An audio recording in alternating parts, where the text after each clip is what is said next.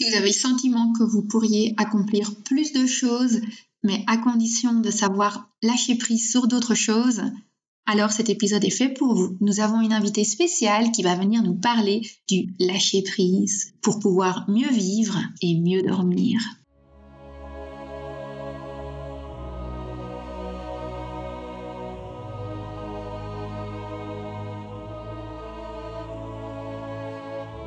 Bienvenue sur le podcast Métasensoriel, un espace qui allie science et spiritualité, conscience et subconscience, visible et invisible, afin de vous emmener à la conquête d'une vie pleine de sens.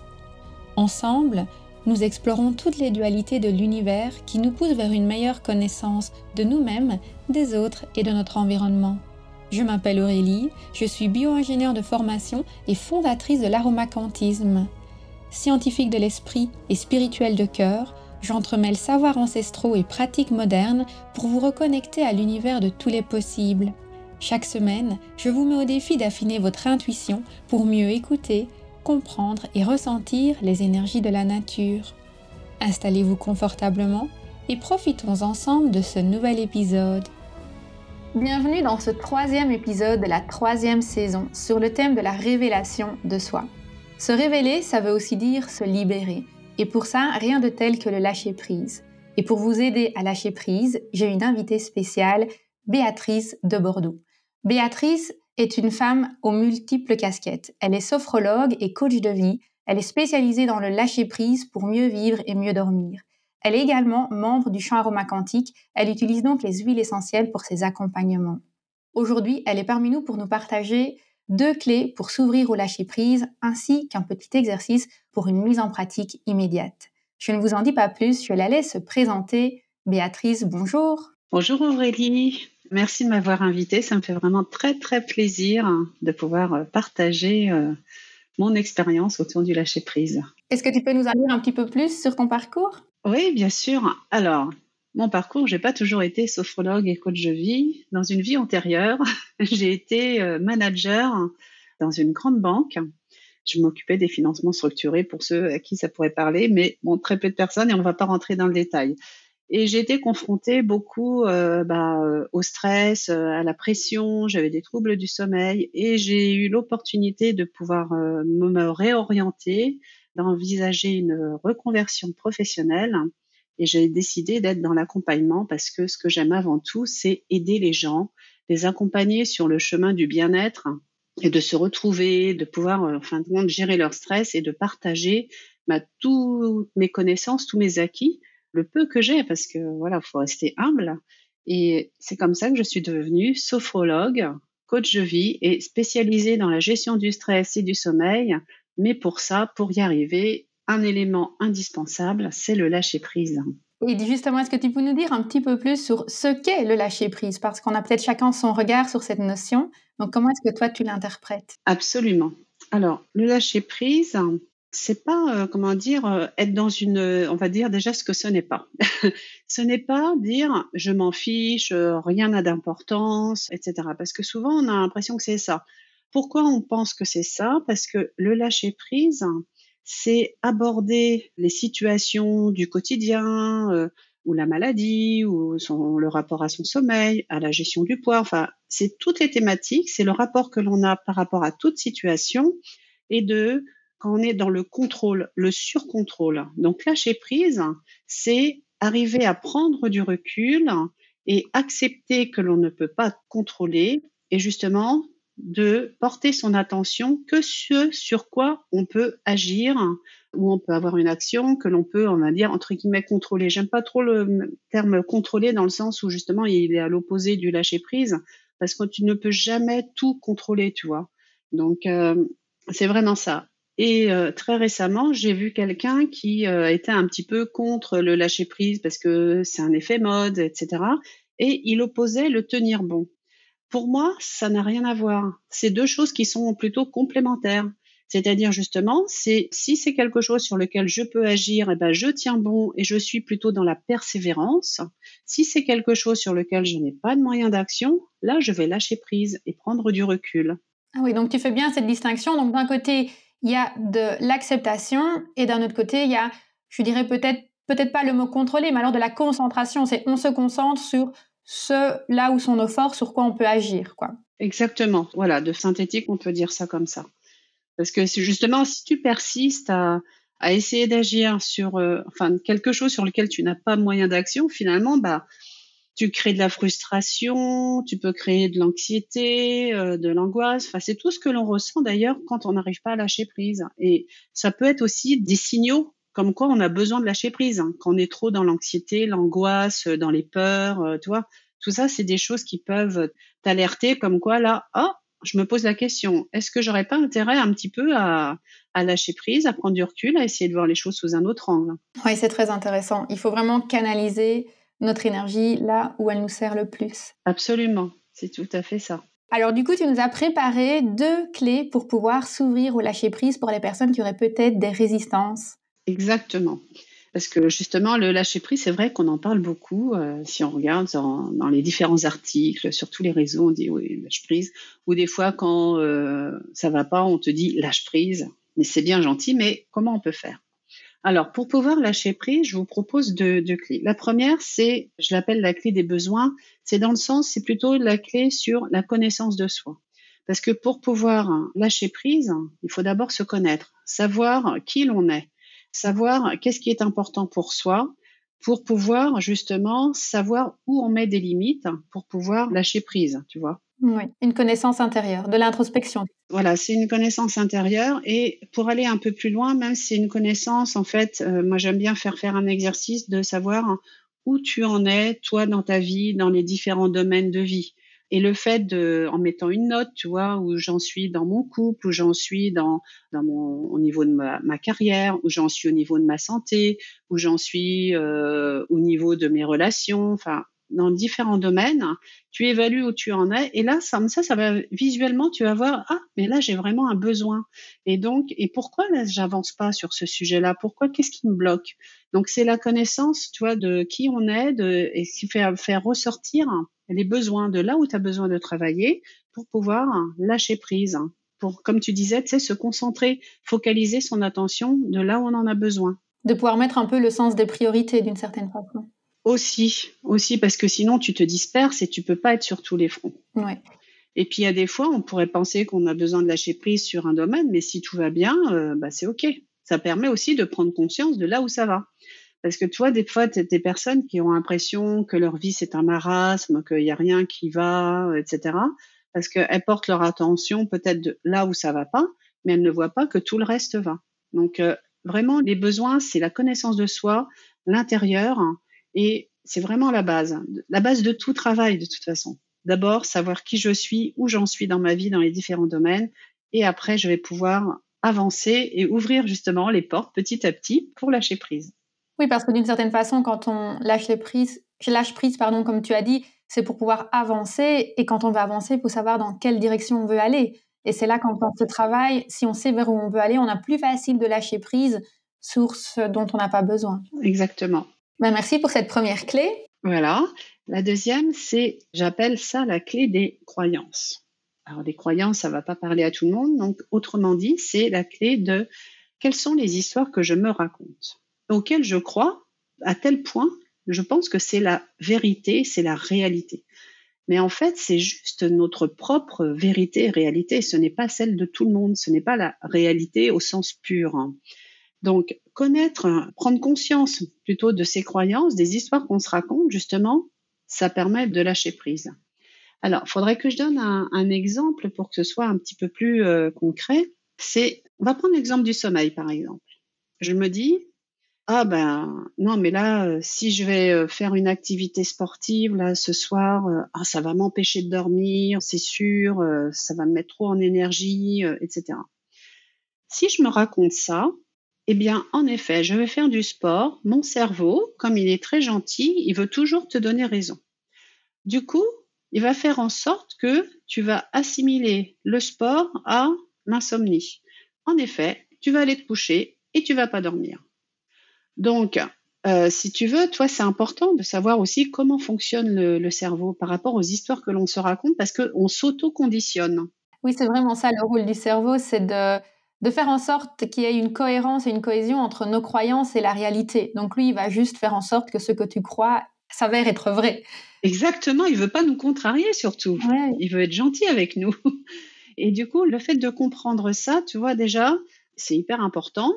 Et ça permet aussi, bah, euh, tu vois, le, coup d'après, je vais faire mon sport, je vais me dire, bah, non, après tout, ce sport, ça va me faire du bien. Au contraire, j'ai peut-être me libérer de mes tensions, de la surcharge de stress, de fatigue. J'ai peut-être euh, assimilé plutôt le sport, ma séance de sport, comme un, un nettoyage. Ça va me libérer. Et au contraire, je vais pouvoir aller m'endormir de façon apaisée. Et on se rend compte que en tenant ce discours-là, du coup, on se prépare déjà psychologiquement à une bonne nuit de sommeil. Donc ça, c'est la deuxième clé de faire vraiment attention à son dialogue intérieur, donc les histoires qu'on se raconte, et dans notre jargon de coaching, ce qu'on appelle les croyances limitantes. Donc voilà, ça c'est la deuxième clé et c'est vraiment quelque chose de hyper important. Et justement, euh, comme tu parles de votre jardin, donc les croyances limitantes, toi, tu as un, outil comme ça, tu utilises ça dans tes accompagnements, tu fais un peu un, contrôle, on va dire, des croyances limitantes, ça fait partie de ce que tu proposes? Oui, alors les croyances limitantes, toi, lors d'une séance euh, d'accompagnement, c'est quelque chose que l'on peut percevoir pendant la discussion, pendant la relation, et c'est quelque chose qui n'est pas simplement à un moment donné, je fais un test et j'identifie euh, mes croyances limitantes, c'est vraiment lors de la conversation. Ça peut être euh, quelque chose de récurrent, tu vois, que je peux observer sur plusieurs séances, que la personne revient régulièrement sur une phrase, sur quelque chose qu'elle me dit tout le temps. Donc euh, après, je vais travailler euh, là-dessus pour en fin de compte conduire la personne à transformer cette croyance limitante dans une croyance qu'on dit ressource c'est un petit peu, tu vois, tu as du négatif, on va dire une pensée négative, et on va faire en sorte de la retravailler pour qu'elle devienne en positif. Alors, il ne s'agit pas de simplement je switch la phrase euh, négative en positive. C'est vraiment faire, ça se fait de façon progressive et c'est vraiment inciter la personne à travailler dessus, à comprendre que des fois, en changeant des mots, elle peut transformer sa pensée et c'est surtout, il faut que ça fasse vraiment écho en elle. Donc le travail, moi je guide, le travail vient vraiment de la personne. Tu peux pas donner, toi, la réponse à la personne. Ça va vraiment venir d'elle. Et à un moment donné, elle va écrire une phrase et ça va être, waouh, ah oui, c'est ça.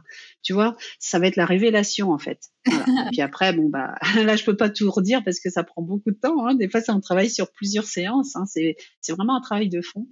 Oui, donc toi, tu la guides, en fait. Tu la guides dans la prise de conscience et tu la guides dans la reformulation, mais les mots viennent d'elles-mêmes. On est toujours dans le travail d'introspection d'une certaine façon. Absolument, absolument. De toute façon, tu vois, dans un accompagnement, tu peux pas accompagner une personne, tu peux pas l'aider sur le chemin du changement, de la transformation, si elle n'est pas actrice de ce changement et si ça ne vient pas d'elle. Oui, tout à fait. Et justement, puisqu'on est en train de discuter un peu des outils euh, que vous utilisez, enfin, que tu utilises toi dans tes accompagnements, tu peux nous parler un petit peu d'autres outils que tu utilises? Bon, je sais déjà que tu utilises les huiles essentielles, par exemple. Est-ce que tu as mm-hmm. une préférée pour euh, le lâcher prise? Comment est-ce que tu les utilises? Alors, concernant les huiles essentielles, donc c'est pareil, hein, comme on est tous euh, différents, puis en fonction de justement la situation sur laquelle on a besoin de lâcher prise, les huiles peuvent être, euh, comment dire, euh, différentes. Enfin, ça sera pas les mêmes. Si pour le sommeil, on va essayer de trouver une huile plutôt apaisante pour euh, justement lâcher prise par rapport à la pression que l'on se met au sommeil. Donc, toi, je pense aux huiles comme la lavande, la camomille ou la synergie Serenity. mais sinon, l'huile qui est réputée quand même pour le lâcher prise, c'est la Goltiri, le Wintergreen. Mm-hmm. Ensuite, moi, une que j'aime bien, c'est en huile simple, hein. c'est euh, l'huile de feuille coriandre, cilantro, et sinon la synergie Purify. Et comme son nom l'indique, Purify, je trouve qu'il t'invite à justement à te libérer, tu sais, justement des pensées, des croyances, de, de tout ce qui peut te limiter. C'est comme si tu arrivais à prendre du recul, à te libérer, à te nettoyer. Donc, si disons, voilà, c'est des huiles qui me viennent comme ça euh, à l'esprit par rapport euh, au lâcher prise et que je peux suggérer mais euh, moi, ma préférée, c'est la synergie euh, Purify, en fait. Oui, donc juste une petite précision pour ceux qui ne la connaîtraient pas. C'est une synergie qui est très fraîche en fait, qui apporte beaucoup de fraîcheur, qui contient bah, notamment le coriandre feuille, qui contient aussi du citron et le citron il vient vraiment purifier les pensées. Il a vraiment ce côté, d'un côté l'énergie du feu qui vient transformer, qui vient balayer, mais aussi cette fraîcheur qui vient nous rafraîchir l'esprit. Et donc là, ça va être hyper efficace pour les personnes qui ont, je dirais, du mal à lâcher prise, notamment à travers leur mental, quoi. Oui, oui, oui. Et moi, tu sais, comme j'accompagne surtout les femmes qui sont hyper investies dans leur travail, euh, donc euh, qui ont justement le, ce mental qui est très, la charge mentale, tu sais, qui est très chargée. c'est pour ça que je trouve que cette synergie est vraiment très appropriée. Mm. Oui, tout à fait. Alors, tu m'avais dit aussi que tu allais pouvoir nous partager un petit exercice parce que au sein du podcast Métasensoriel, on aime beaucoup l'expérimentation et je crois qu'il n'y a rien que ça de mieux que de pouvoir sentir par soi-même les effets. Alors, cet exercice, si les personnes le font, je les invite déjà, à, si elles ont une huile, même que ce soit la lavande, une huile qu'ils aiment bien et qui leur fait du bien, rien qu'à la sentir. Déjà de commencer par sentir cette huile-là. Ensuite, l'exercice que je propose, c'est donc un exercice de sophrologie qui s'appelle l'exercice des éventails. L'exercice des éventails. Voilà, l'exercice des éventails. Et les éventails, ce sont nos mains qui vont servir d'éventail. En écartant nos doigts, si on regarde, quand tu écartes tes doigts, ça fait un petit peu comme si tu ouvrais un éventail. Je te suis, c'est ça.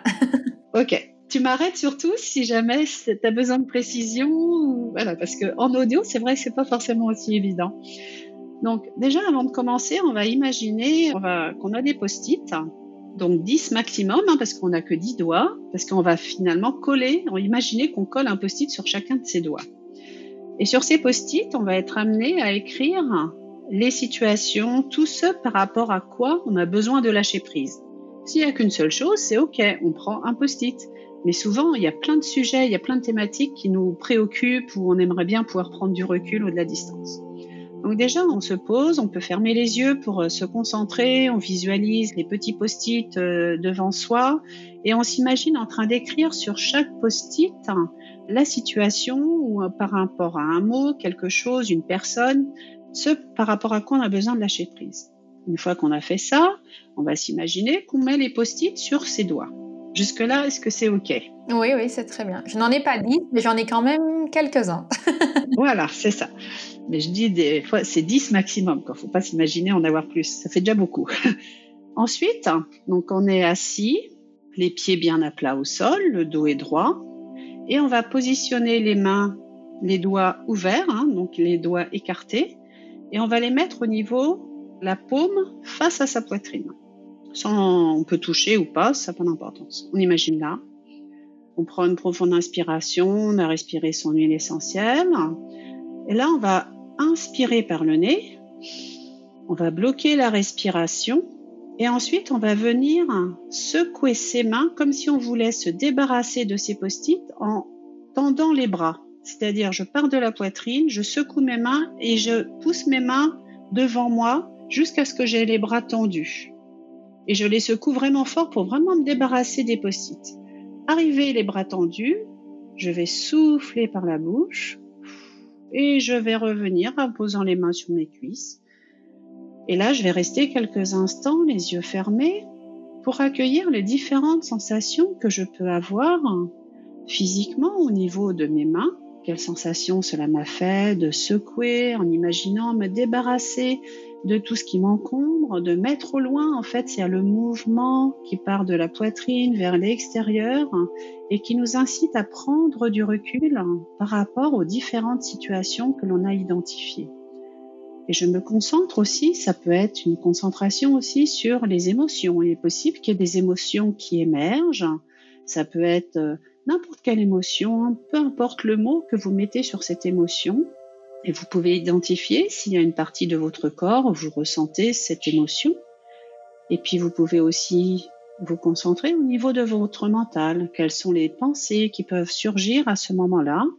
Et tout ce qui se présente, tout ce que vous pouvez ressentir, surtout vous l'accueillez avec bienveillance. Tout ce qui se présentera sera OK et c'est très bien comme ça. Donc voilà. Et cet exercice, l'idéal, évidemment, c'est de le faire trois fois de suite. D'accord. Pour bien ancrer les différentes sensations. Ce qui est très important aussi, c'est que quand on fait cet exercice, donc les trois fois à la suite ou si on le refait à un autre moment plus tard, il ne faut surtout pas essayer de rechercher les sensations que l'on a pu avoir la première fois. Il faut considérer que c'est à chaque fois une nouvelle expérience. Ça, c'est très important. Parce que on peut, euh, en fonction du moment, du jour, on n'a pas les mêmes choses à, évacuer, euh, et puis on va pas ressentir de la même façon, et c'est tout à fait normal. Donc, faut vraiment considérer qu'à chaque fois, c'est une nouvelle expérience. Ah, c'est super intéressant. Rien que la première étape, en fait, d'écrire sur les post-it de façon, enfin, moi je l'ai visualisé, c'est qu'on se rend compte au départ de dire, bon, ça va, j'ai pas trop besoin de lâcher prise, et puis quand on a quand on libère un peu la parole et qu'on ose se dire, bah oui, en fait, sur ça, j'aimerais bien lâcher prise, et puis sur ça aussi, puis sur ça aussi. Donc, c'est vrai que le fait un peu d'avoir ces, entre guillemets, ces dix post-it en tête, ça crée un espace, en fait, ça ouvre la parole pour déjà prendre conscience sur quoi on veut lâcher prise. Et au niveau de l'exercice, j'ai quand même vraiment senti ce côté, cette libération, en fait. Pour moi, c'est vraiment ça le mot, c'est cette libération. Après, on se sent plus léger. J'ai souvent l'image d'une montgolfière, en fait, où le lâcher prise, c'est on lâche euh, des sacs de sable et on peut s'envoler plus haut. C'est comme ça que je me le présente souvent. oui, non, mais ça, c'est très bien. C'est bien ce que tu dis, euh, parce que dans les exercices que je fais aussi dans les accompagnements de visualisation, justement, euh, pour le lâcher prise, il y a entre autres la visualisation d'être dans une montgolfière et de lâcher les sacs et de, tu t'envoles du coup plus haut. Et puis, c'est aussi l'idée quand tu prends de la hauteur comme ça, ça te permet de relativiser parce qu'une fois que tu prends de la hauteur, tu te rends compte que ce que tu laisses en bas, c'est tellement petit et insignifiant. Pourquoi en faire toute une montagne? Oui, c'est vrai, c'est vrai. tu vois? Donc, euh, le fait de prendre la montgolfière ou n'importe quoi qui fait prendre de la hauteur, c'est très intéressant en, termes de visualisation. Et en fait, ça permet aussi, je trouve, de rentrer dans un cercle vertueux. C'est que toute cette énergie qu'on ne va plus allouer à ce qui nous pose problème, on va la réorienter sur quelque chose de positif. Donc ce positif va grandir. Et au plus il va grandir, au plus on aura de l'énergie et au plus on pourra se libérer. Donc il faut bien commencer par des petites choses, des petits exercices pour vraiment se ressourcer, quoi. Ne pas parfois se dire on doit tout lâcher prise d'un seul coup, mais on va répéter l'exercice à plusieurs fois et c'est à chaque fois qu'on va créer du momentum en fait. Exactement. Et ce qui est très important, et ce que je dis à chaque fois, euh, pour, euh, c'est valable pour la sophrologie, mais c'est valable pour tellement de choses, c'est que c'est la répétition, l'entraînement qui fait qu'on a de plus en plus de ressentis et des ressentis positifs et des sensations de bien-être. Si on fait l'exercice que juste euh, une fois de temps en temps, bon, c'est toujours bien, mais on n'aura pas les mêmes résultats que si on le fait de façon régulière. Oui. Et la bonne nouvelle, je suppose, c'est que tu as plein d'autres exercices. Ah bah oui. Il n'y a pas que celui-là pour faire les plaisirs. Ah bien sûr, là on pourrait pas tout faire. Ah oui, il y a plein d'exercices, puis en plus les exercices, si tu veux, ils sont personnalisés évidemment. Hein, quand je suis euh, avec une seule personne en séance individuelle, et puis je vais pas forcément faire les mêmes exercices. Celui-là, c'est un des exercices fétiches que j'ai, que je vous partage aujourd'hui, mais il y a plein d'autres exercices et en fonction de la personne, de ce qu'elle me dit, etc., je, j'ai pensé à d'autres exercices. Enfin, voilà, c'est complètement personnalisé. c'est super. Est-ce que tu peux justement nous parler un petit peu de, des services que tu proposes et de cette personnalisation que tu mets dans tes accompagnements? Comment est-ce que ça fonctionne si une personne a envie d'apprendre à lâcher prise avec toi?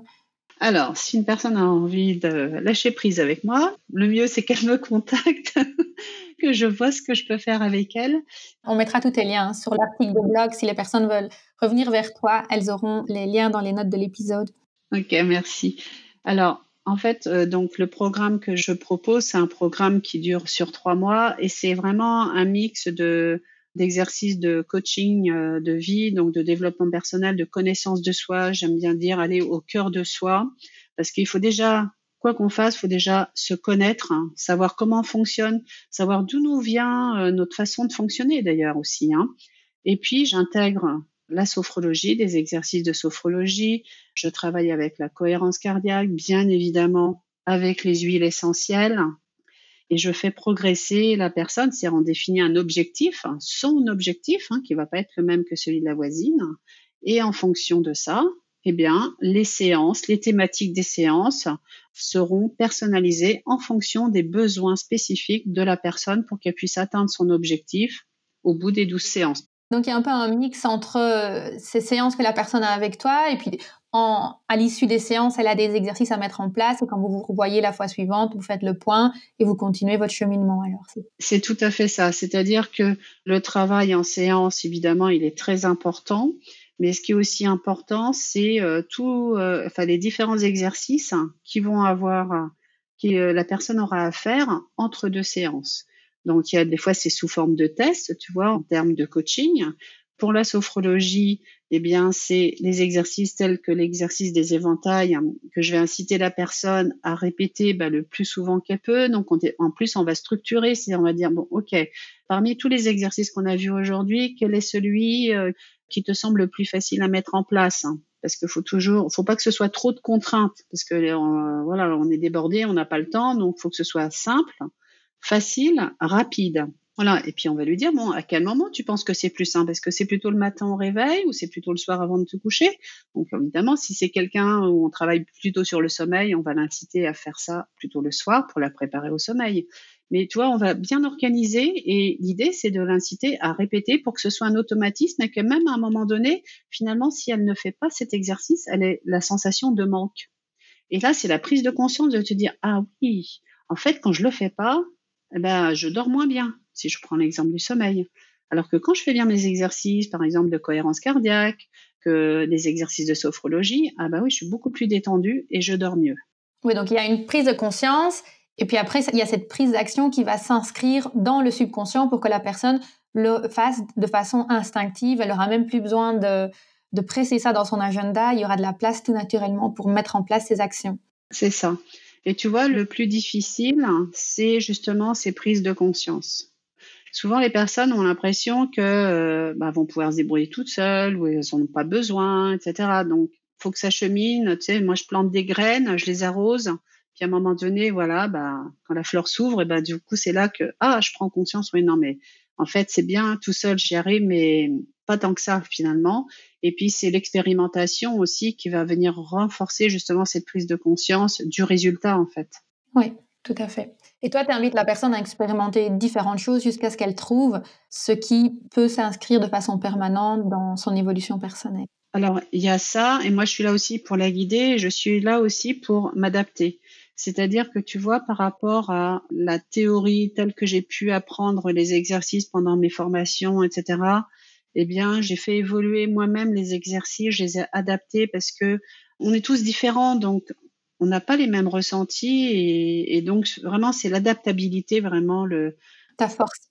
oui, ma force, mais bon, normalement on est tous euh, en tant que thérapeute euh, dans l'adaptabilité, mais euh, vraiment j'essaye d'adapter, j'essaye de rassurer aussi surtout. Euh, parce qu'il y a des personnes qui sont un peu en panique en disant ah non mais moi ça marche pas, euh, je ressens rien, euh, etc. Mais là c'est typique des personnes qui sont trop contrôlantes, tu vois. Elles sont tellement dans l'attente de quelque chose que pouf, maintenant elles, elles ressentent rien, elles sont crispées, donc ça fait l'effet inverse. Voilà, donc je suis là aussi pour rassurer, apaiser, redonner confiance, parce que justement quand on n'arrive pas à lâcher prise, on perd confiance, parce qu'on on a l'impression qu'on on maîtrise plus rien et donc on n'a plus confiance en soi. Donc, tu vois, je travaille aussi sur la confiance en soi, l'estime de soi, etc. Mmh, c'est super. Donc, si les personnes veulent pouvoir en savoir plus sur tes accompagnements, elles peuvent te contacter. Je mettrai tes liens dans les notes de l'épisode. Tu as aussi un blog, je pense, où elles peuvent aller éventuellement lire et ta newsletter. Comme ça, de temps à autre, elles reçoivent des conseils dans leur boîte mail directement pour améliorer leur quotidien pas à pas. Exactement. Ben écoute Béatrice, merci beaucoup pour tous ces partages. Est-ce qu'il y a quelque chose que tu voudrais encore euh, ajouter peut-être avant qu'on clôture cette interview? Eh bien que le, le lâcher prise, c'est quelque chose d'essentiel et que tout le monde peut y arriver. Chacun a son rythme et que c'est vraiment source de libération et de une façon de vivre plus sereinement, en harmonie. Voilà, gagner en sérénité et se révéler pleinement avec Béatrice. Exactement. Très bien résumé. Eh bien, Béatrice, merci beaucoup. On reste en contact, on continue à échanger de toute façon régulièrement. Et je te dis à très bientôt alors pour peut-être euh, un autre interview plus tard. On ne sait jamais. merci à toi Aurélie, c'était un plaisir. À bientôt Béatrice, au revoir. À bientôt, au revoir.